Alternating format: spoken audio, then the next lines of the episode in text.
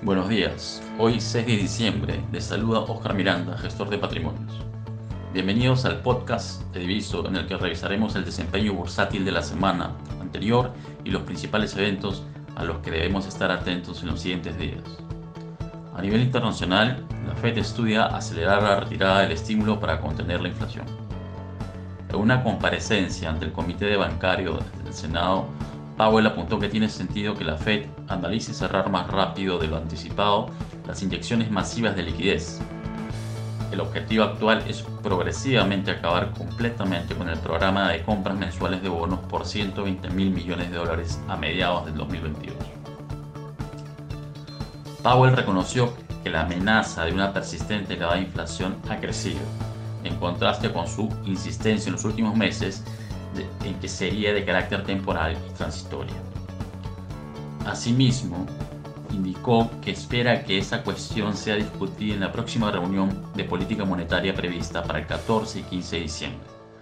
Finalmente, en esta reunión, la Fed presentará eh, sus nuevas previsiones macroeconómicas que en septiembre sitúa una tasa de crecimiento de 5.9% y una inflación de 4.2% para el final de 2021 y que probablemente serán revisadas dado el complejo panorama económico influenciado ahora por el impacto de la nueva variante Omicron.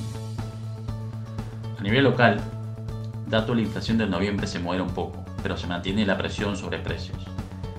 El INEI dio a conocer que en el mes de noviembre el índice de precios al consumidor de Lima metropolitana subió en 0.36%, con una variación acumulada en lo que va del año de 5.60%. Este resultado se explicó principalmente por el aumento de los precios de los combustibles, las tarifas de agua y los precios de comidas en restaurantes. Cabe recordar que desde el BCR se ha comentado que el repunte de precios es transitorio, pero señalan que se mantienen atentos a que esta elevada inflación no se extienda en el tiempo. En este contexto, el Banco Central podría seguir moderando su política monetaria con una nueva subida de la tasa de referencia. Por el lado de las noticias corporativas a nivel local, el Grupo BBL informa que la integración regional evaluada por el directorio contempla la siguiente relación de intercambio. El 100% de las acciones del Grupo BBL será intercambiado por el 20% de las acciones de la holding regional. El directorio del Grupo BBL acordó que previo al canje de acciones resolverá sobre un reparto extraordinario de dividendos y o reducción de capital que a la fecha de la valorización económica equivale a 49.19 millones de soles, para someterlo a la aprobación en la próxima Junta General de Accionistas. Luz del Sur informa la aprobación del pago de dividendos con cargo a resultados acumulados del 2021. El dividendo por acción suma 0.27 soles y, la y la fecha de entrega será el 29 de diciembre de 2021. Cerro Verde informa que en sesión de directorio se aprobó distribuir dividendos a cuenta, en efectivo, a los accionistas hasta por un monto de 500 millones de dólares, 1.43 dólares por acción aproximadamente, contra los resultados acumulados al 30 de septiembre del 2021.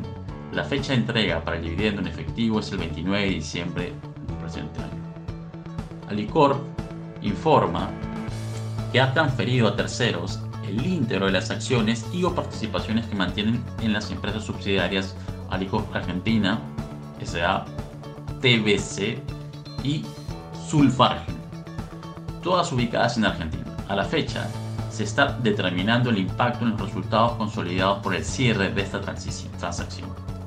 Sin embargo, la pérdida aproximada por la venta de las subsidiarias es de 206 millones Finalmente, entre los principales eventos de la semana destacamos lo siguiente jueves 9, el directorio del Banco Central de Reserva mantendrá su reunión mensual. Dado los últimos datos de inflación que continúan superando el rango meta del ente monetario, los pronósticos apuntan una nueva alza de 50 puntos básicos. Cabe recordar que la tasa de referencia se ubica actualmente en 2%. El viernes 10 se presenta el índice de precios al consumidor de noviembre anualizado en Estados Unidos. Se espera un dato de 4.9%. Este índice mide los cambios de los precios desde la perspectiva del consumidor. Una mayor lectura de la esperada sería tomada como alcista para el dólar, dado que se relaciona como catalizador para adelantar posibles aumentos de la tasa de referencia por parte de la Fed durante el 2022. Mientras que una lectura inferior a lo esperado debería ser tomada como negativa para dicha moneda. Esto ha sido el reporte semanal. Síganos en nuestras redes para mayor información, porque con Diviso las altas finanzas dejaron de ser para pocos.